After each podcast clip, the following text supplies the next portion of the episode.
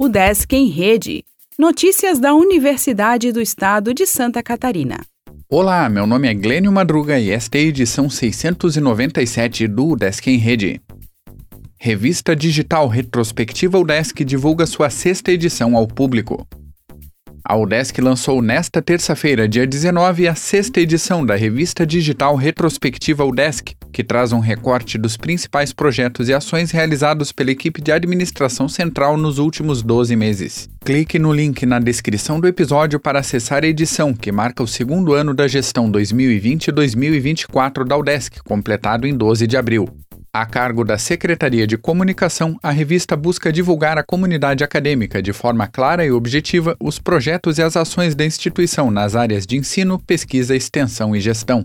Com 22 páginas, a publicação retrata o período de abril de 2021 a abril de 2022, marcado pelo retorno de servidores e estudantes às atividades presenciais na universidade.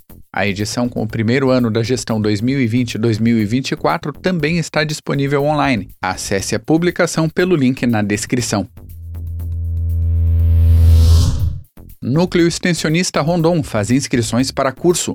Formação é obrigatória para servidores e estudantes que pretendem estar na próxima operação do núcleo. Eleição para a direção do Cefid será em 25 de abril. Seminário na capital aborda gestão de projetos públicos. O DESC segue com prazo aberto aos docentes no Proevem. Aluna leva experiência na Suécia ao podcast Intercâmbio. Simpósio de Fisioterapia contará com hackathon inédito.